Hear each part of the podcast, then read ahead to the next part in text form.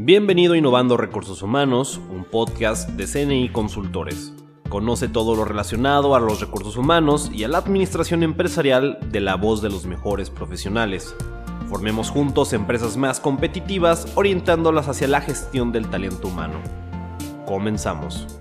Bienvenidos a este webinar que CNI Consultores trae de nuevo para nosotros, en esta ocasión con un tema eh, súper importante que conozcamos todos acerca de la norma 036. Las lesiones y trastornos muscoesqueléticos dentro de las empresas han aumentado drásticamente y eso ha afectado la, productividad en las organizaciones y es por ello que, entró en vigor esta eh, nueva norma, la norma 036, que trata sobre seguridad laboral, donde las empresas tendrán que cumplir con medidas de prevención y eh, para factores de riesgos ergonómicos. Es por ello que hoy nos acompaña una súper exponente. Ella es la licenciada Carolina Gutiérrez. Es directora de AOSI Global, Global es, y de FITSE, que es campo de entrenamiento y de capacitación. Además de que es especialista en seguridad industrial, salud y medio ambiente, tiene más de 30 años de experiencia, tanto en el, en el ramo de la manufactura electrónica eh, y diferentes... Eh, industrias como, como farmacéutica, entre, entre otras, eh, automotriz, que, que, tiene una experiencia muy vasta. Disfrutemos de, de la licenciada y muchas gracias por estar aquí. Bienvenidos.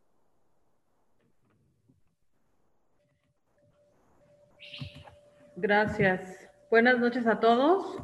Bueno, vamos a comenzar con el tema. Tenemos eh, poco tiempo, así que vamos a, a a visualizar la presentación. Hugo, ¿sí la podemos ver bien? Todo bien. Perfecto, gracias. Bien, bueno, el tema del día de hoy es una norma eh, nueva, que es una norma de reciente publicación, es la norma 36, que se publica en el 2018, la cual trata de los factores de riesgo ergonómicos en el trabajo. Y eh, tiene como aspectos generales lo que es la identificación de esos riesgos, el análisis, la prevención y el control. Esta norma es una de una serie de normas que habrá en relación a ergonomía y esta acota que solamente se refiere a la ergonomía en el manejo manual de las cargas. Es muy importante que delimitemos esto para poder entender lo que vamos a platicar el día de hoy. Como todas las normas mexicanas, bueno, tienen un objetivo. Y tal como lo menciona su título, bueno, es identificar, analizar, prevenir y controlar los factores de riesgo ergonómico en los centros de trabajo que se deriven de lo que es el, el manejo manual de las cargas. Todo esto se hace para prevenir alteraciones a la salud de los trabajadores. Para poder entender eh, lo que es lo que nos pide la norma, tenemos que conocer dos definiciones. La que es eh, ergonomía, qué es ergonomía y qué se considera manejo manual de cargas. La ergonomía es un estudio donde se analiza el trabajo en relación al entorno en el que se desarrolla ese trabajo y estas técnicas, estas herramientas se utilizan para determinar eh, los diseños adecuados de un área de trabajo, de una maquinaria, de un proceso, para que el trabajo se adapte a la persona, no al revés. Esto nos permite que el cuerpo de las personas trabajen en una forma menos estresante, músculo, hablando de músculos o, de todo lo que es la estructura ósea, y esto nos permite evitar problemas de salud y sobre todo eh, ayudar a los empleados a que en sus jornadas de trabajo pues terminen en unas condiciones aceptables. ¿no? Y además esto, al tener una comodidad aceptable en el trabajo, nos hace que la persona aumente su eficiencia. Entonces, la ergonomía tiene dos aspectos. Adaptar el trabajo a la persona y de esa forma evitar lesiones, pero al mismo tiempo a la empresa permitirle que haya una eficiencia. Esto es, al reducir el cansancio o el desgaste, permitimos que la persona sea más eficiente y que pueda tener periodos de recuperación y trabajo este, en una forma constante y que la eficiencia se mantenga. Bien, la otra definición que debemos conocer es qué es el manejo de cargas manuales.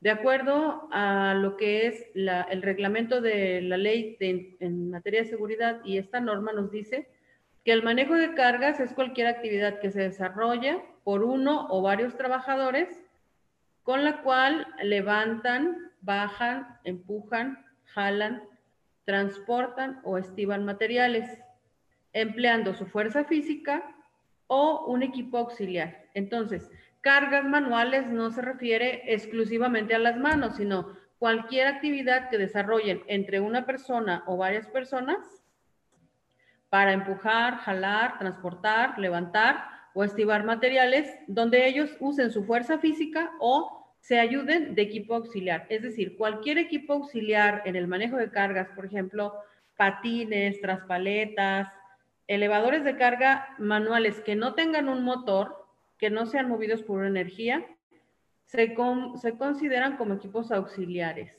Y esos equipos auxiliares son parte del manejo manual de cargas. Entonces, si yo uso una traspaleta manual, es un manejo manual de cargas. Si yo utilizo un, un diablito, es un manejo manual de cargas. Si yo utilizo un diablito adaptado para mover tambos, sigue siendo manejo manual de cargas. O si yo utilizo un elevador de carga mecánico, una grúa pequeña como la que usan los mecánicos para levantar los motores, también se considera manejo manual de cargas, aunque yo esté utilizando una herramienta o una maquinaria, eh, un equipo auxiliar no una maquinaria, un equipo o una herramienta auxiliar. Entonces, dice que para considerar que algo es una carga, es una masa mayor o igual a 3 kilos. O sea, si yo muevo materiales de más de 3 kilos o artículos que tengan más de 3 kilos, ya entro en una categoría de manejo manual de cargas.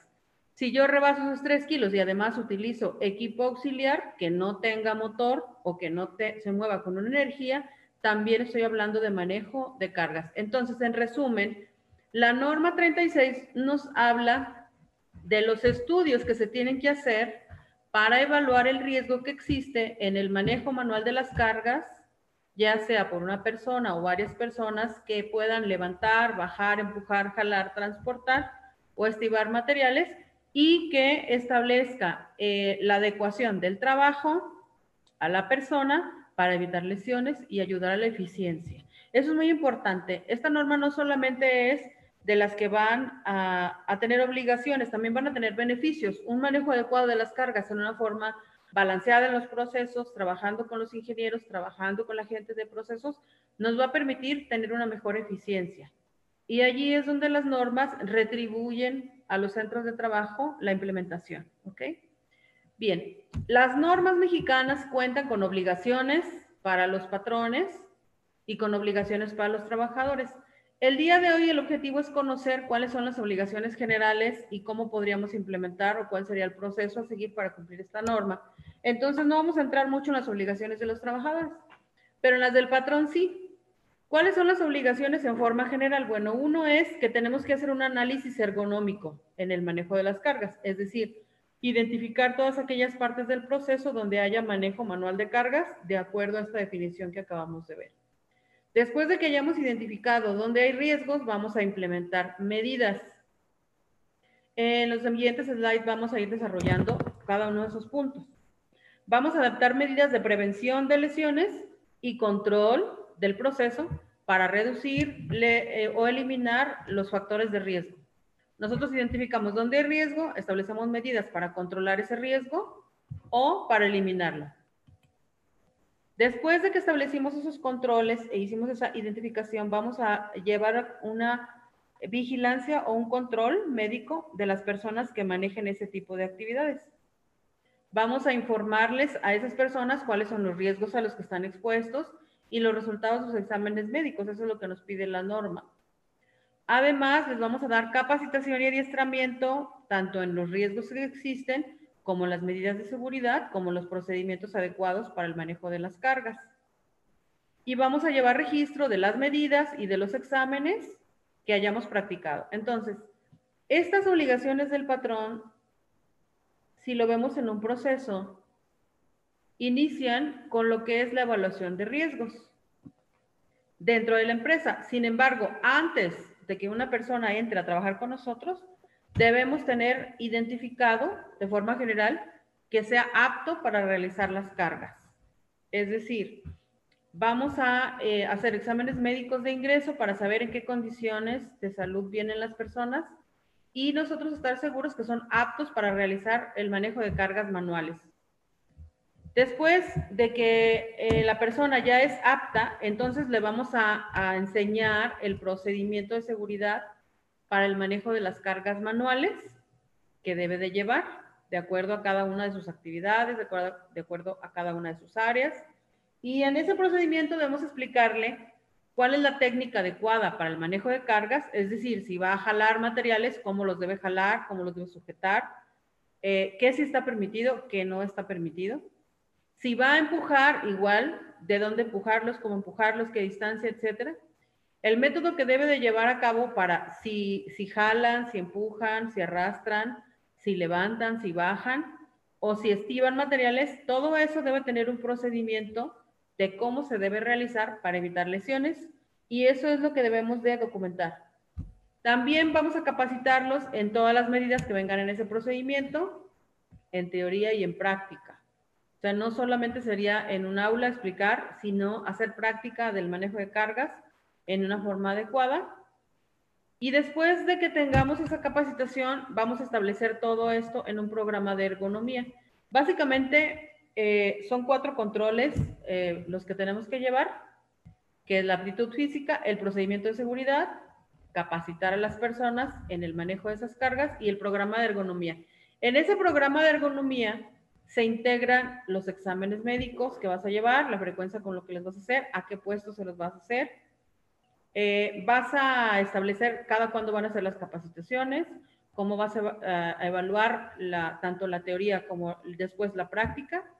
Y vas a establecer en ese programa de ergonomía cómo vas a vigilar el cumplimiento del procedimiento que está en la letra B.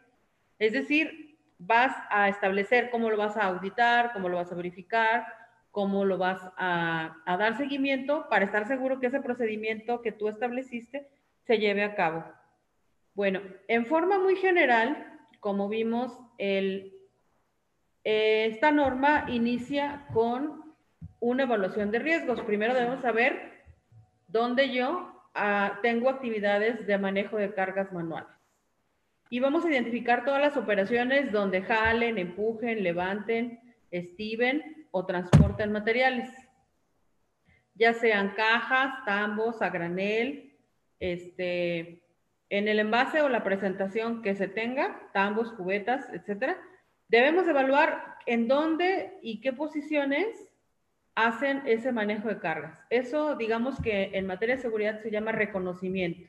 Es decir, voy a caminar por todo mi centro de trabajo y voy a identificar todas aquellas áreas primero donde manejen cargas, es decir, levanten, suban, bajen, jalen, empujen, transporten, estiven materiales en forma manual o con un equipo auxiliar. Que el equipo auxiliar es todo aquello que no tenga motor. ¿Ok? Bien. Después de que identificamos, hicimos ese reconocimiento de las áreas o de los puestos, vamos a, la norma nos dice que debemos hacer una estimación simple del riesgo. Y esa estimación simple del riesgo es de acuerdo a la norma 36. Ahorita vamos a ver en forma eh, general cómo se hace esa estimación de riesgo simple. Si la estimación de riesgo no te da la información o además de implementar medidas no controlas el riesgo que, que identificaste, la norma te dice que puedes hacer una evaluación específica del riesgo que tú tienes de acuerdo a los lineamientos de la NIOSH o al ISO 11228 del 2007. Te menciona estas técnicas como técnicas autorizadas y probadas para hacer esta evaluación específica. En mi opinión y en mi experiencia, el método que te establece la norma eh, sería el primer paso para las empresas que no tenemos nada o que vamos empezando o que no tenemos un especialista podemos basarnos perfectamente en lo que va diciendo la norma para hacer esta evaluación de riesgos, que sería la evaluación de riesgo simple. También la norma te dice que si no quieres hacer la evaluación de riesgo simple y tú te quieres ir directo a la ISO o a la NIOSH, lo puedes hacer siempre y cuando documentes por qué lo consideraste así. O al revés, Si tú consideras que no necesitas eh, hacer una evaluación específica de riesgo, puedes documentar por qué la estimación simple te dio los resultados adecuados y demás, y en tu mismo reporte. De esa evaluación de riesgo se va a tener una lista de, de riesgos encontrados por niveles. Aquí la pusimos en la imagen.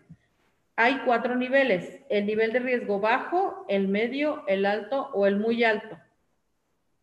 Y hablando de manejo de cargas, si tú en tu evaluación de riesgos detectas riesgos muy altos, estos se consideran como inaceptables y es decir, que tú tienes que poner acciones correctivas inmediatas para prevenir lesiones y, e impedir que la persona o las personas que están haciendo esa carga manual sigan haciendo esa carga. ¿Por qué? Porque significa que esa carga que están realizando y la forma como le están realizando y la cantidad de veces que le están realizando, los pone en un riesgo inminente o en una lesión en el corto tiempo. Por eso es que son inaceptables.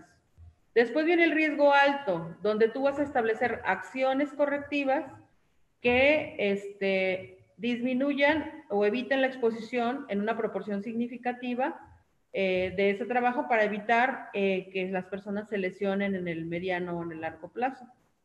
Si en tu evaluación de riesgo encuentras que te da una calificación de medio, vas a establecer acciones a corto plazo y si estás dentro del riesgo bajo, pues se encuentra aceptable y no tienes que poner acciones. Entonces, para esta norma, vamos a hacer una revisión física de nuestras áreas de trabajo, caminando por todas las áreas, preguntando, entrevistando, observando y vamos a identificar la gente que realiza cargas, cualquiera de esas actividades que ya hemos dicho. Después vamos a hacer una estimación simple. Para eso la norma nos da tres tablas que debemos de llenar. Y si eso no fue suficiente o te parece que el manejo de cargas contigo es excesivo o que te dio datos que, ni que no los vas a poder controlar, entonces es un estudio de específico de acuerdo a la NIOSH o de acuerdo a la ISO. Después de que hiciste esa evaluación, vas a hacer un informe que debe cumplir todos los puntos que menciona la norma, que son datos en generales, desde los datos del centro de trabajo, la fecha, quién lo hizo, eh, a qué se dedica la empresa, cuáles son los puestos que evaluaste, qué hacen, cómo lo hacen. Es un reporte, es un, es un reporte de lo que se encontró en ese estudio.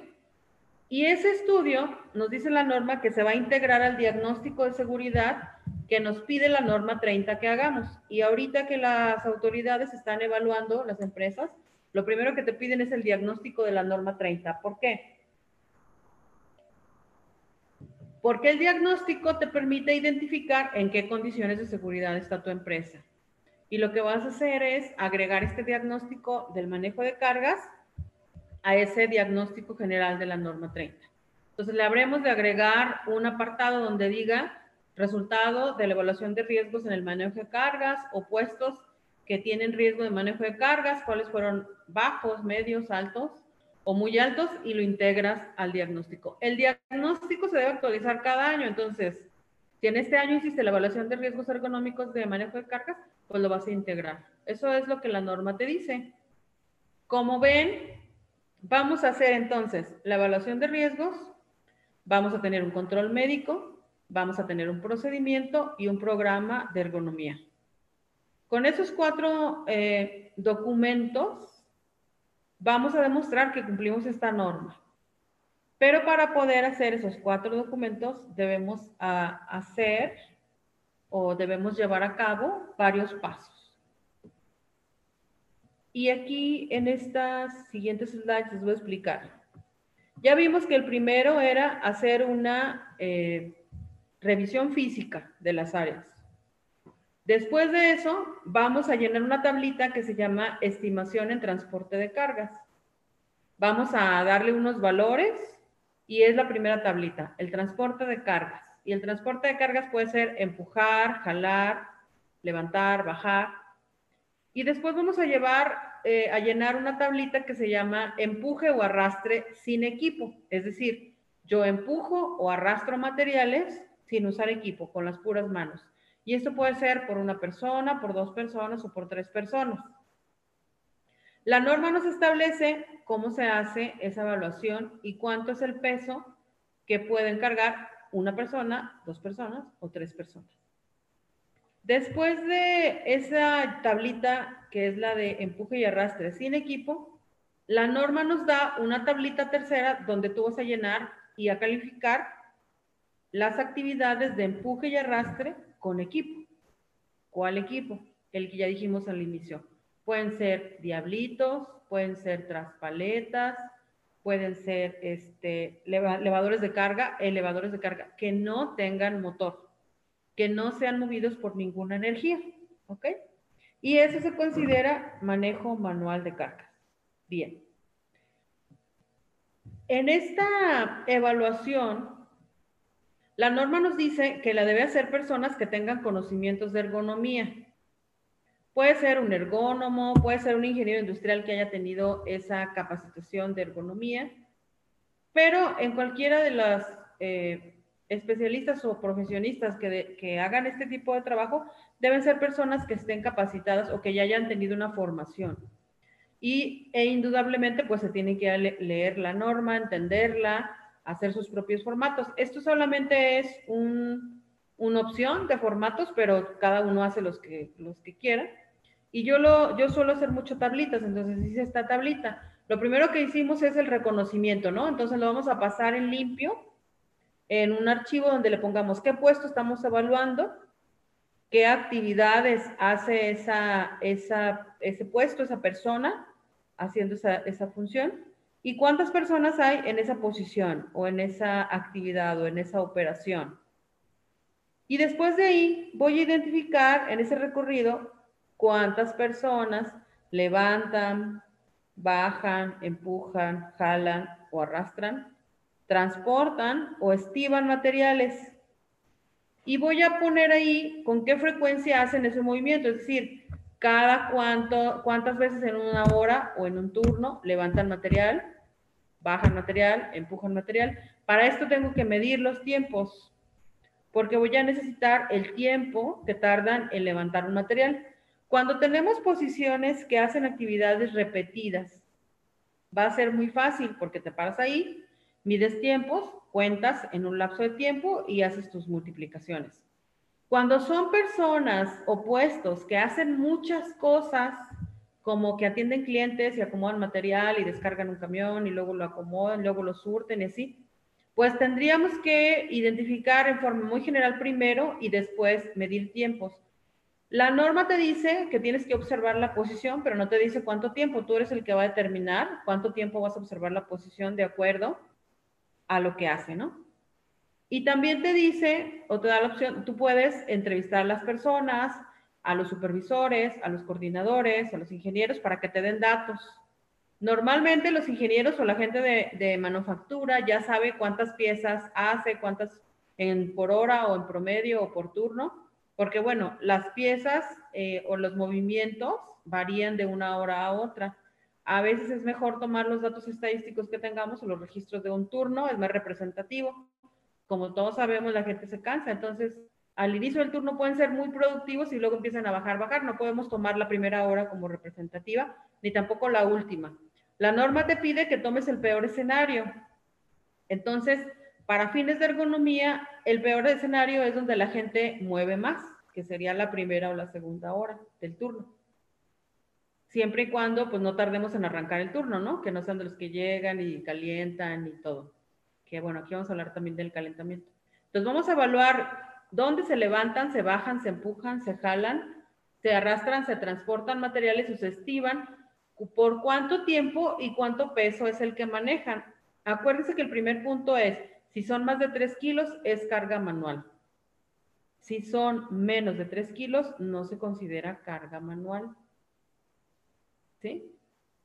Entonces, el peso manejado y lo vamos a, multiplicar por la cantidad de veces que hacen ese trabajo, que es la frecuencia, y vamos a calcular la carga total acumulada. Es decir, cuál es la carga total que los músculos mueven a lo largo de esas 8 horas, o de esas 9 horas, o de esas 7 o 12 según los turnos que manejen.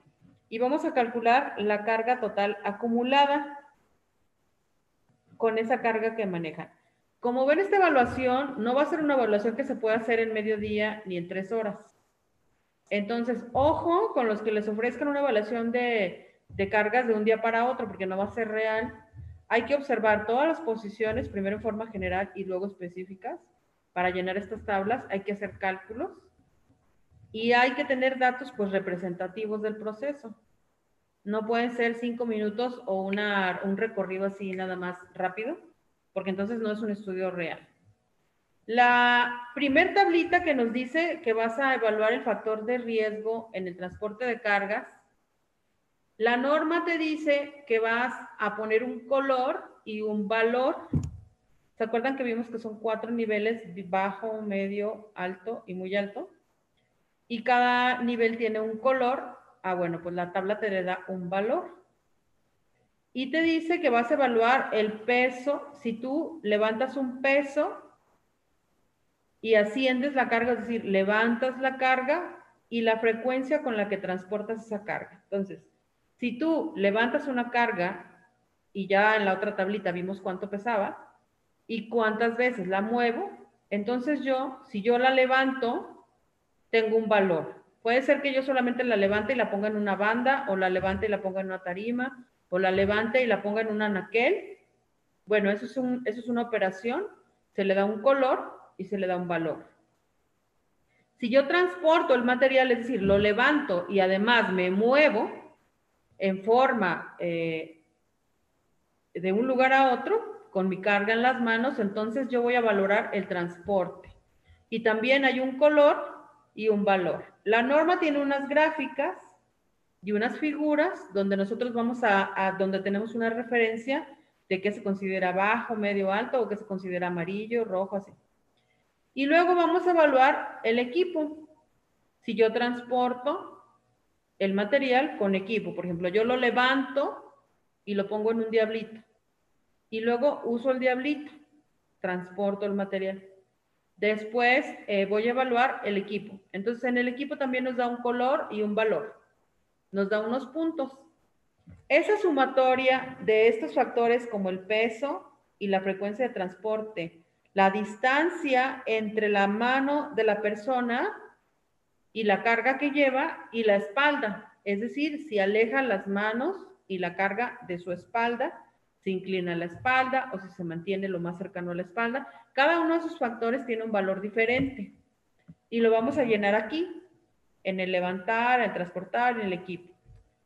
Y luego también te dice, eh, vamos a calificar el levantamiento vertical, cuánto lo levantas, a qué altura lo levantas, ya relacionado con el peso.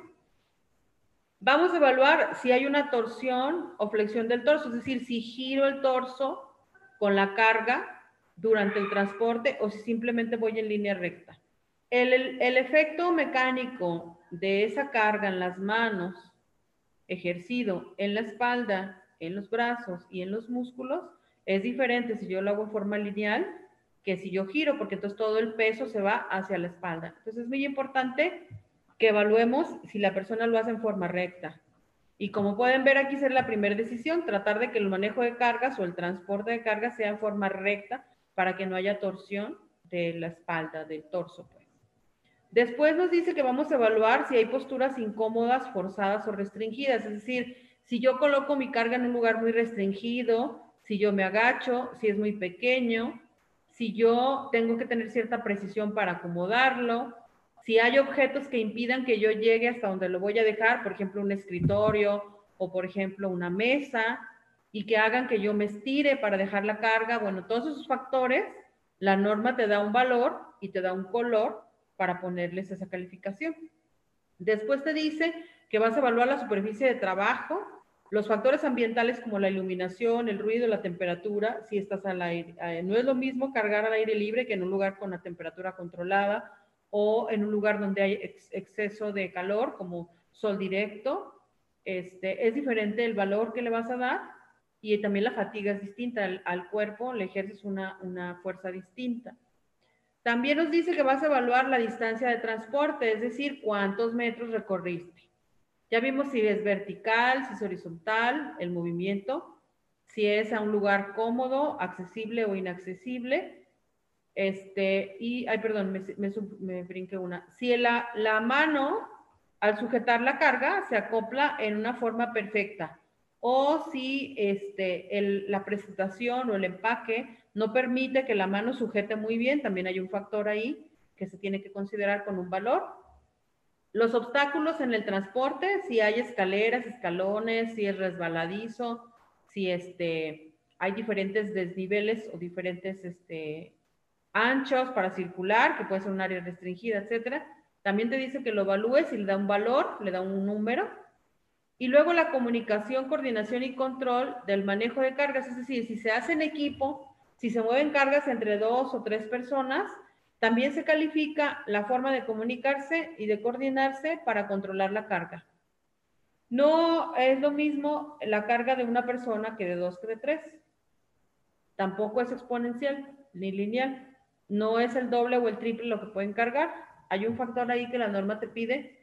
De hecho, para tres personas es eh, un 30% aproximadamente de la suma de lo que cargarían independientemente de lo que pueden cargar entre los tres. Entonces, después de que le diste estos valores y estos colores, lo vas a sumar y te va a dar un nivel de riesgo que va a entrar en las categorías de cuatro colores. Y esta primera tabla es el transporte de cargas, es decir, que yo tome la carga, la levante, la mueva, la coloque en un lugar y todo lo que hay en el trayecto, por ejemplo, el ambiente, la distancia, eh, las condiciones, la superficie de trabajo, todo eso se va a evaluar y se le va a dar un puntaje. La segunda tabla que vamos a utilizar para evaluar este factor de riesgo es el empuje y el arrastre manual. Y aquí en el empuje y en el arrastre manual se considera si lo ruedo, si voy rodando el material, si lo giro, como los tambos, los que mueven tambos que los van girando sobre su base, o si los arrastro o los jalo o los deslizo en algún lugar. Bueno, esas actividades requieren un nivel de fuerza diferente y un nivel de pericia y de esfuerzo diferente. Entonces, Aquí en este empuje y arrastre manual se considera el peso de la carga, es decir, el peso de lo que estoy rodando, girando o arrastrando. La postura en la que lo realizo no es lo mismo realizarlo de pie y en una forma este, totalmente eh, vertical mis piernas, que si me agacho o que si estoy en cuclillas o que si me flexiono la cintura. Aquí la norma te da las imágenes y te evalúa la postura. Después te dice que evalúes cuál es el agarre de la mano en relación a lo que estoy rodando, a lo que estoy girando, a lo que estoy arrastrando. Y ahí te dan los valores que vas a dar si el arrastre o el rodamiento, o si el rodamiento se hace con toda la mano, con los dedos, etcétera. O con todo el brazo, o si está lejos del, del torso, si se estira, o si está cerca, sus manos están cerca del cuerpo, el peso, el peso ejercido, perdón, la fuerza ejercida es diferente. La superficie de trabajo, la distancia, el método de trabajo, los obstáculos que hay en la ruta que sigue la persona y otros factores que pueden ser considerados como iluminación, ruido, este, eh, algunos factores diferentes como eh, ambientes, si hay ambientes controlados, todo eso que puede ser N cantidad de variables en las empresas. Bueno, todos estos factores, la norma nos da un puntaje y nos da un valor, nos da un color los vamos a sumar, vamos a obtener una puntuación final y vamos a tener el nivel de riesgo. Después vamos a evaluar la tercera tabla, que es evaluar el empuje y el transporte y el arrastre que haga la persona con un equipo auxiliar. Y en el equipo vamos a evaluar igual el peso, la postura, el acoplamiento de las manos, el, patrón de trabajo, la distancia, la condición del equipo auxiliar no es lo mismo si el equipo está en buenas condiciones, y las ruedas están perfectamente engrasadas, si están en buenas condiciones y giran normalmente. Si los equipos tienen eh, manubrios con material para poder sujetar bien, o si el material es resbaladizo, es aceitoso, etcétera. Todo eso se va a evaluar aquí. La superficie de trabajo, la ruta y otros factores del entorno. El equipo, si el equipo es pequeño, va a tener un valor y va a tener un color. Si el equipo es mediano, cada uno de esos factores va a tener un valor de acuerdo a la tabla, y si el equipo es grande, va a tener un color y va a tener un valor. Nosotros vamos a llenar cada uno de los renglones dependiendo del equipo que usemos para manejar esa carga. De nuevo, esto es por puesto o por operación y le vamos a dar un puntaje. Como pueden ver, si en una, en una mm, empresa, por muy pequeña que sea, tenemos un almacén y tenemos ese almacenista descarga y luego acomoda o desempaqueta, luego acomoda, luego surte y luego esa persona que va al almacén por el material lo lleva a los meses de trabajo, hay cargas en el almacén, hay cargas en el surtido de materiales, hay cargas en el ensamble de materiales, si es que se hacen ensambles, o en el empaquetado de los materiales, o en el armado, depende de la empresa que estemos hablando. Y luego después de que el producto se termina, pues vuelve a haber cargas para el transporte hacia el almacén, para el estibamiento, este, para el surtido final, para la carga de camiones. Y bueno, hay que ver en toda esa parte donde hay cargas manuales. Y vamos a evaluar cuáles son las cargas que la norma nos permite que, que se hagan en forma manual o los pesos más bien. Bueno, nos dice que se pueden cargar hasta 7 kilos si eres una mujer menor de 18 años. O si eres un hombre menor de 18 años, también son 7 kilos. Si eres una mujer mayor de 45 años, puedes cargar 10 kilos. Si eres una mujer entre los 18 y los 45, puedes cargar 15 en forma manual, sin eh, un riesgo eh, mayor de lesiones. Obviamente, siempre y cuando la carga manual se haga en la forma correcta. Por eso es muy importante lo que la norma nos pide, establecer un procedimiento de la forma correcta para el manejo manual de cargas, es decir, cómo se carga en forma correcta. Si eres una, un hombre entre los 18 y los 45, puedes cargar 25 kilos, pero si tienes más de 45, puedes cargar 20. Esos son los pesos que puede cargar una persona con sus manitas para mover materiales. Es decir, si yo manejo cargas de 5 kilos y tengo personal entre los 18 y, los, y hasta los 60 años, pues estoy en un peso aceptable. Pero si mis cajas son de 20 kilos, yo tengo que cuidar la edad de las personas que manejan esas cargas o sus condiciones físicas. La norma nos dice que una persona de más de 45 años puede cargar lo equivalente a los entre los 18 y los 45, siempre y cuando el médico determine que es una persona apta. Es decir, que su condición física de salud, condición de salud, le permite cargar el peso de una persona de entre 18 y 45, que sería, si eres hombre, 5 eh, kilos más, y si eres mujer, también 5 kilos más. Como pueden ver, el peso que, está permitido para mujeres es menor que para hombres, porque obviamente la estructura, eh, los músculos y la estructura ósea de los hombres está más eh, diseñada biológicamente para hacer cargas mayores. Esto no tiene nada que ver con la aptitud eh, de una persona, sino con la aptitud, intelectual, sino con la aptitud física. Bien, la suma de todas las cargas que hagamos durante el día en ocho horas de trabajo no debe exceder 10 mil kilos. Es decir, yo no puedo mover en ocho horas 10 toneladas sumando la cantidad de veces que hago el manejo de la carga y que lo cargo, que lo levanto, que lo empujo y que no debe y no puede rebasar 10 mil kilos, es decir, 10 toneladas en un turno. Esto es la masa acumulada. Y siempre y cuando las distancias sean menores a 10 metros. Por eso es importante que sepamos cuánto cargamos y cuánta distancia recorremos. Y en la medida de lo posible, eliminar los transportes. Por ejemplo, si yo muevo una carga de 5 metros de un lugar a otro, pues la primera acción sería eliminar esos 5 metros. Hacer el levantamiento de cargas, pero ponerlo en algún lugar, en alguna banda, en algún equipo que lo, que lo mueva y esos 5 metros van a ser la diferencia para disminuir esos 10 mil eh, kilos de la jornada laboral. Y también te dice que si lo mueves más de 20 metros o hasta 20 metros, la jornada no debe ser más de 6 mil kilos. Como ven, para llegar a ese número de los 10 mil y de los 6 mil, se tiene que hacer un trabajo bastante importante de observación, de levantamiento de datos, de revisión, para poder este, cuantificar qué es lo que se necesita. Déjenme ver qué me dice Hugo. Ah, no, ya. Bien. La vigilancia, entonces, si nosotros identificamos personas que manejan cargas, vamos a, calcular la masa acumulada en una jornada de trabajo que no rebase 10 mil o que no rebase 6 mil.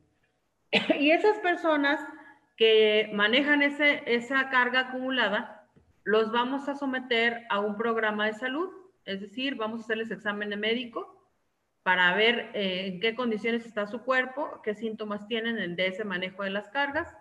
Vamos a establecer acciones preventivas y correctivas si es que vemos alguna anomalía o alguna afectación. Y esos resultados de los exámenes médicos se deben guardar por cinco años.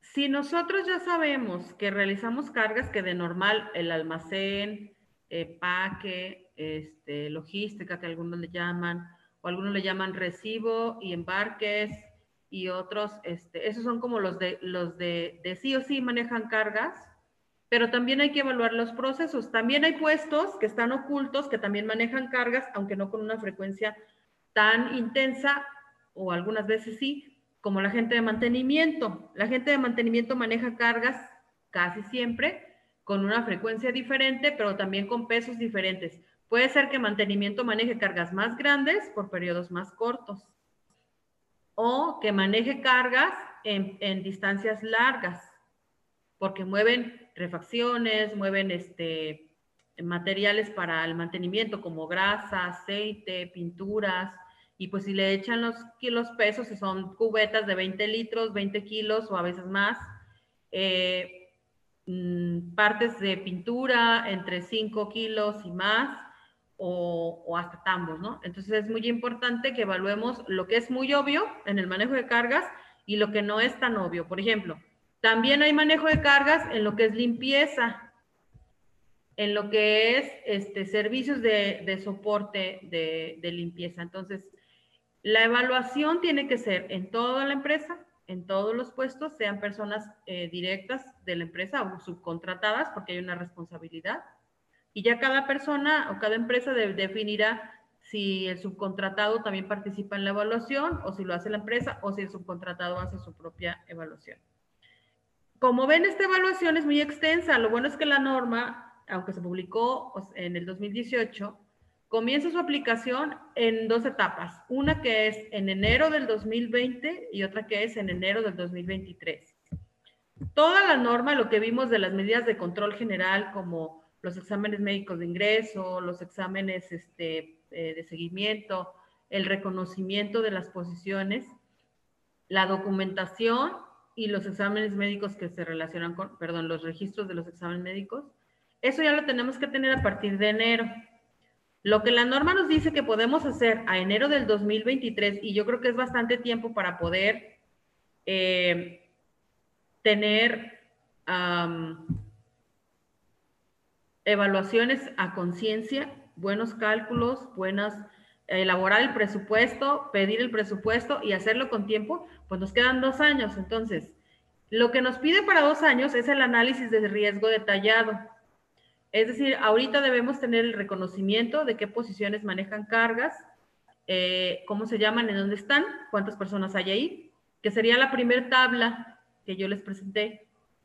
Y tenemos dos años para ir desarrollando la tabla, las otras tres tablas del empuje, transporte con o sin equipo, para ir llenando datos e ir calculando. ¿Qué es lo importante de identificar? Bueno, entre más rápido hagamos el, cálculo de la, de la masa acumulada, vamos a poder saber si hay acciones, si hay puestos que rebasan los 10 mil o los 6 mil. Y entonces en esos, como eso está prohibido, no puede rebasar los 10.000 si recorre hasta 10 metros y no puede rebasar los 6.000 si recorre hasta 20 metros, tenemos el tiempo suficiente para saber en dónde debemos poner controles. Los controles pueden ser administrativos o controles de ingeniería, donde tenemos que eliminar distancias de carga y donde tenemos que eliminar a tal vez el peso directo a la persona. Podemos ponerle equipos auxiliares de carga para que levanten el peso y no sea la persona quien lo levante y solamente lo empuje o solamente lo arrastre. O eliminar el transporte y que solamente lo levante, pero que no lo transporte directamente con las manos, sino que lo transporte con un equipo auxiliar. Tenemos dos años para desarrollar ese, ese cálculo y esa inversión. Si a mí me preguntan, lo primero que tendríamos que hacer es el análisis este año, estos primeros seis meses, con tiempo, con paciencia y bien hecho. Y en los siguientes seis meses planear en dónde debemos de poner acciones, dónde debemos de implementar maquinaria, dónde debemos de implementar equipo auxiliar, o dónde podemos poner controles, que los controles también pueden ser, si una persona realiza cargas y rebasa las 10 mil kilos en ocho horas, podemos hacer puestos que hagan la mitad del turno cargas y la mitad del turno no. Y entonces lo reducimos a la mitad. Y si eso no es posible, entonces reducir el transporte o reducir el peso. O en, su defecto, pues reducimos la cantidad de veces que lo levantan para disminuir esos 10 mil. Cualquiera de los factores. O disminuimos el peso, o disminuimos la distancia, o disminuimos eh, la frecuencia. Lo demás que es el medio ambiente, la distancia, los desniveles, el ambiente laboral, todo eso es de menor peso directo para el resultado pero sí influye, entonces tendríamos que también tomarlo en cuenta. Estas medidas de prevención que acabo de decir, que ya sea que disminuyamos el peso o la distancia o la frecuencia, están planeadas para el 2023. La norma presenta este diagrama que yo la verdad no sé si se alcance a ver bien, pero lo pueden consultar la norma y nos dice que el primer paso es identificar los puestos que realizan manejo de cargas. Eso nosotros le llamamos reconocimiento. Tenemos estos dos años para hacer la realización de la estimación del nivel simple, que para eso la norma tiene un apéndice 1 y un apéndice 2 donde nos detallan cada uno de los factores que le vamos a calificar en las tres tablitas. Si las condiciones son aceptables, es decir, si no rebasan los 6.000 ni los 10.000 kilos de masa acumulada, entonces, pues no pasa nada, no hay riesgo, no hay riesgo significativo Simplemente voy controlando mis medidas, que puede ser el uso del, equipo de protección, si se usan guantes, botas, lentes, el orden y la limpieza, mantener los pasillos libres, eh, capacitar a la gente. Eso no lo vamos a evitar. Eh, haya o no riesgo significativo, tiene que haber capacitación, tiene que haber orden, tiene que haber limpieza, tiene que haber supervisión, tiene que haber equipo de protección si es necesario. Bueno. Y si hay un riesgo significativo, pues vamos a, a hacer la evaluación específica si el nivel es aceptable, pues ya no hacemos nada, hacemos seguimiento y revisión. Si el diseño, eh, perdón, el riesgo no es aceptable o es muy significativo, debemos rediseñar los procesos o rediseñar eh, los controles o rediseñar los métodos de trabajo. Eso es lo que nos dice la norma. También nos dice la norma que hay medidas generales de seguridad que se deben de cumplir, aunque el riesgo sea significativo o no, que son de forma muy rápida estas, porque el tema de hoy no es conocer a fondo estas medidas, sino conocer cuáles son las obligaciones. Entonces ya vimos, las obligaciones básicamente son cuatro o cinco. Uno, hacer el reconocimiento. Dos, hacer la evaluación de riesgos.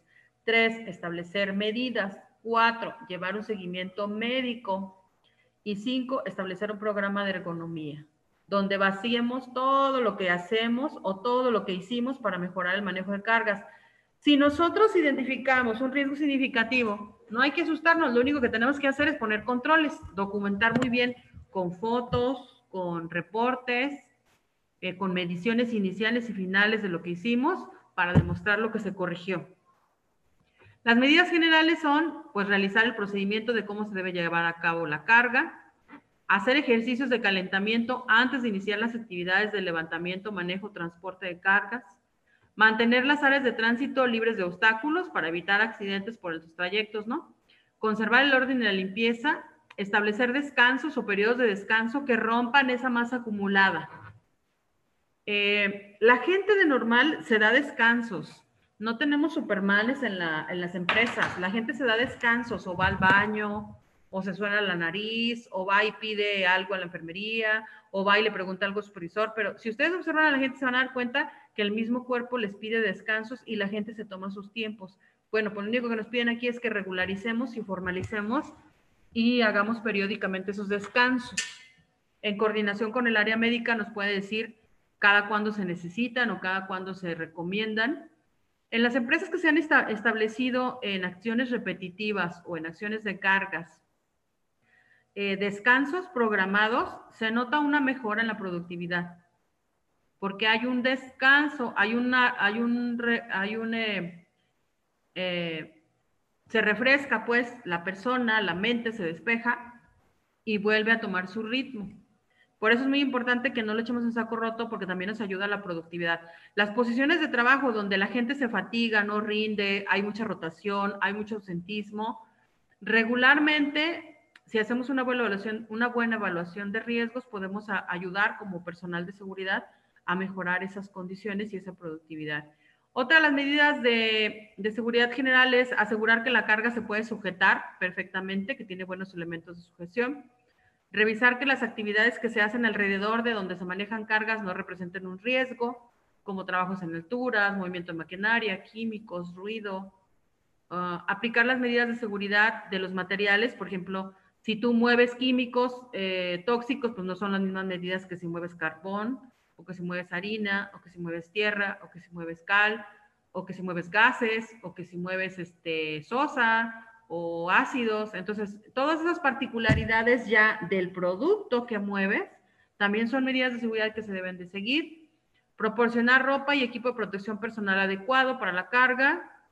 Y bueno, donde haya cargas que rebasen los pesos permitidos de la, de la tabla de los 7 kilos, 10 kilos, 15, 20 y 25 que vimos, debemos establecer métodos para cargar entre dos personas o tres o con equipos auxiliares. Entonces, hay tres cosas que no podemos permitir. Uno, que se cargue más del peso por persona permitido, el peso en cada movimiento, que se rebase la carga o, la masa acumulada del peso del 8 en 8 horas, que son los 10.000 o los 6.000, si recorren menos de 10 o hasta 20 metros. Y tampoco debemos permitir que las personas que hacen trabajo de cargas no sean aptas ¿Qué significa eso? Pues que no podemos permitir que las personas que hacen cargas tengan alguna deficiencia física que haga que su situación sea grave. Al final lo que vamos a obtener de esta evaluación de riesgo, que repito, la evaluación es al 23, al 2023, pero ahorita debemos estar haciendo el reconocimiento, la identificación, debemos ver si tenemos exámenes de ingreso de las personas que realizan esas cargas, debemos eh, revisar si tenemos procedimientos, si no tenemos hacerlos. Para todo eso que de todas maneras vamos a hacer, haya o no riesgo de cargas, que es el procedimiento, el reconocimiento y los exámenes de ingreso, debemos de eh, irlo preparando para tener de gracia un año para poder implementar acciones, porque todo se maneja por presupuesto, entonces tenemos un año para hacer la inversión de lo que necesitemos mejorar. Este año para mí sería el del reto de la identificación de riesgos para poder nosotros eh, tener un, año más para la inversión. No sé eh, si alguien tiene alguna duda, por mi parte sería como de forma general lo que en una hora les puedo compartir que esta norma tiene de implicación para las empresas. La norma no dice que debemos contratar un ergónomo, la norma no dice que debemos contratar un médico, la norma dice que las personas que hagan ese trabajo deben tener esa especialidad. Entonces pueden subcontratar a un doctor que haga los exámenes, pueden subcontratar a alguien que les haga el estudio de riesgos y entonces pueden sin ningún problema cumplir la norma. No sé si alguien tiene alguna, déjenme abrir el chat por si hay algún, alguna, algún comentario. Ahora sí. Mm. ¿Estas tablas vienen en la norma? No, las tablas, digo, sí, las tablas vienen en la norma y viene detallado Carlos, qué es lo que vas a, llenar en cada una de las tablas. Ahorita por cuestiones de tiempo, pues no podemos hacer ningún ejemplo, pero sí vienen las tablas.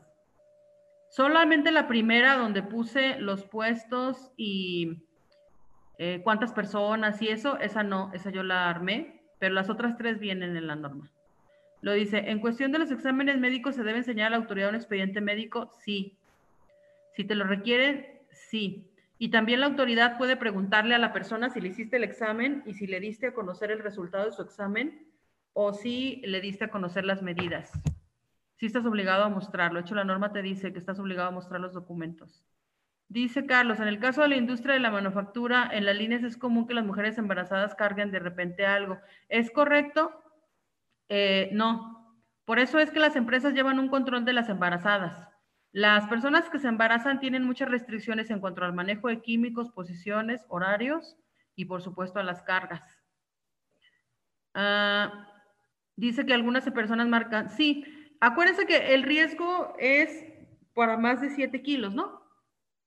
Y se considera manejo de cargas de 3. Entonces, si estamos en un rango entre 3 y 6 kilos, no debe haber mayor riesgo para una persona embarazada. Lo que sí tenemos que ver es la distancia y la frecuencia, porque la norma habla no de un kilo, de un peso eh, específico en el movimiento único, sino de la masa acumulada en el turno. Entonces, una embarazada, por supuesto, no puede llegar a 10 mil kilos por turno, ni los va a aguantar tampoco, porque ya trae otros 15 cargando ahí al frente.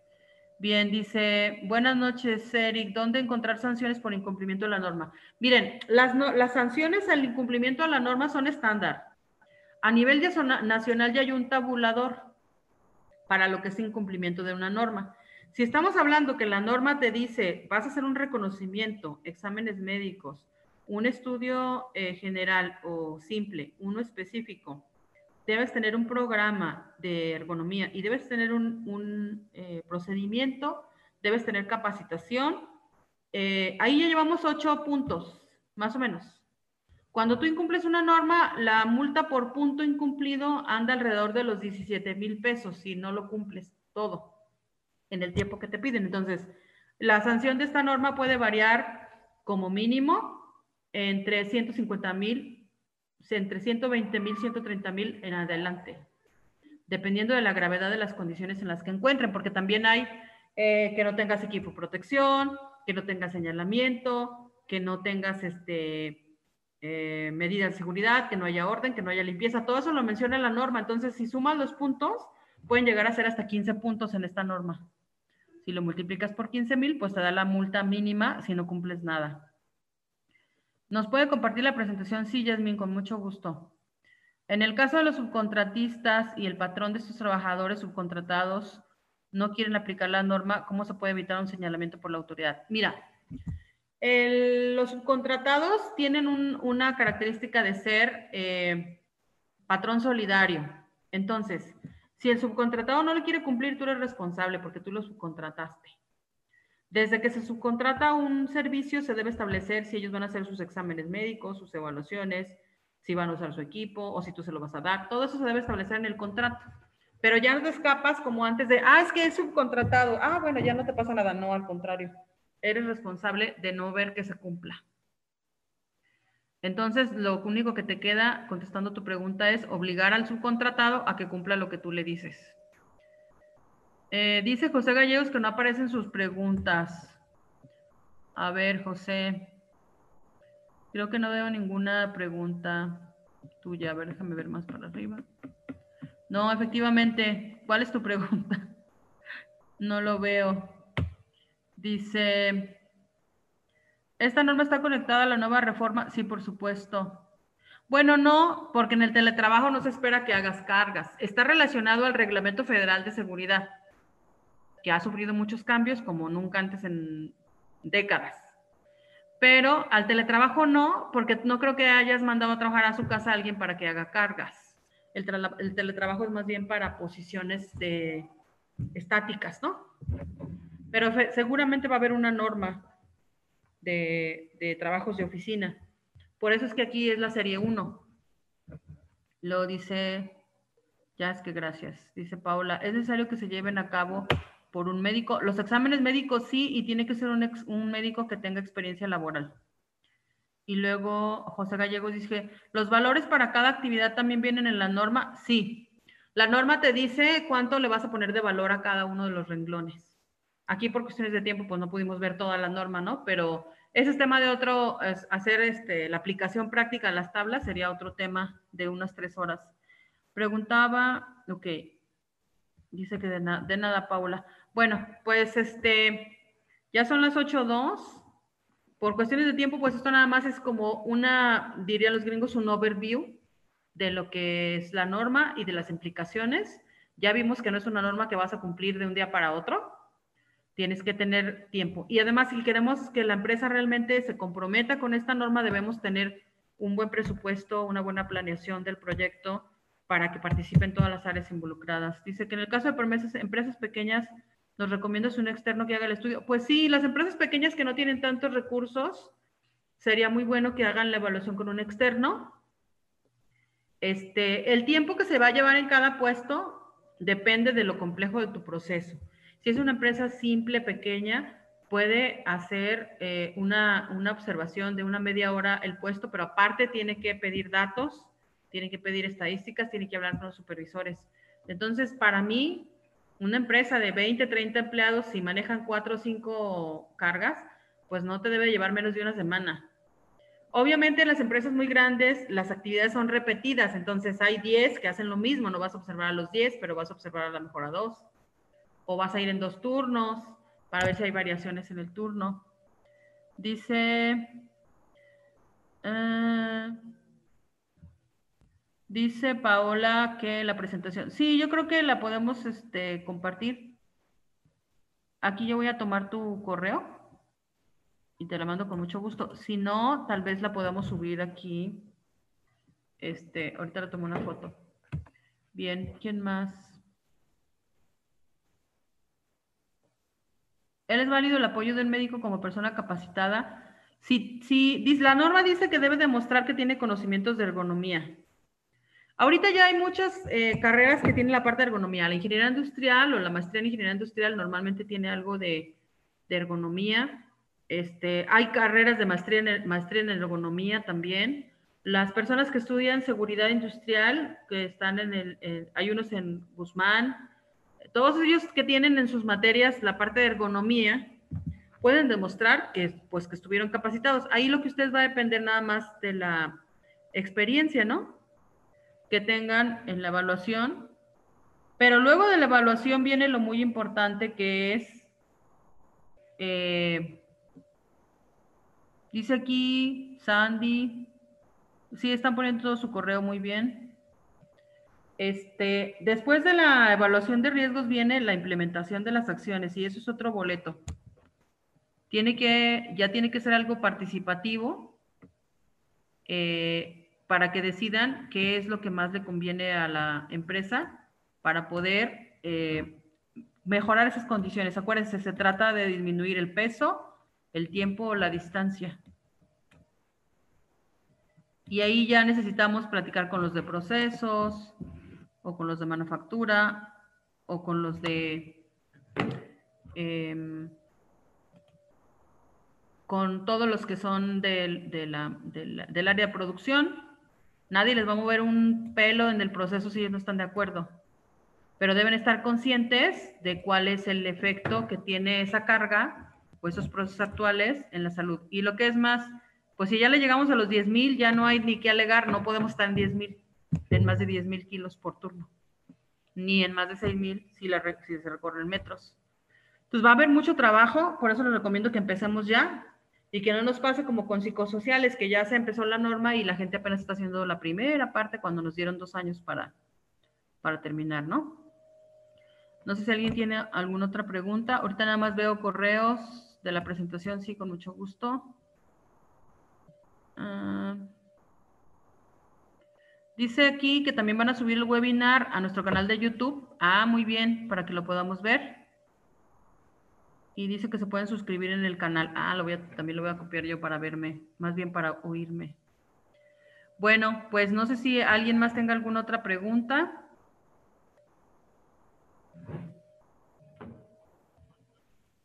Dice que se va a un webinar del llenado de tablas. Yo creo que sí, que CNI nos organice y, y hacemos ese webinar, pero ese sí ya es un tallercito. Ya es este más tiempo y con más detalles. ¿No? Para poder este, que sea sustancioso para todos. ¿Cómo ves, Jorge?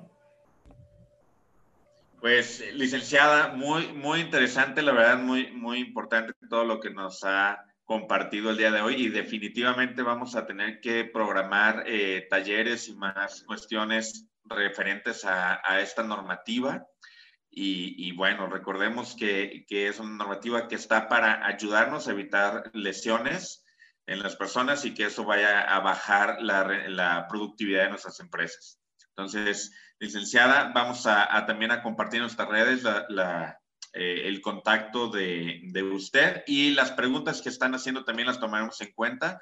Personal de CNI va a estar contactando a quienes estuvimos en este, en este webinar para verificar si hace falta, si quedó alguna duda y con eso poder nutrir para los próximos webinars. Muchas gracias, licenciada Carolina, y gracias a todos los que tomaron tiempo para estar acá con nosotros. Pasen buenas noches y bendiciones. Gracias, igualmente. Ya les puse ahí mis datos de contacto para si alguien quiere contactarme. Perfecto, gracias. A ustedes. Eso es todo por este episodio. Confiamos en que la información brindada te será de provecho para el desarrollo de tu organización. Síguenos en redes sociales para que no te pierdas nuestros próximos webinars y cursos gratuitos completamente en vivo. Muchas gracias, nos escuchamos pronto.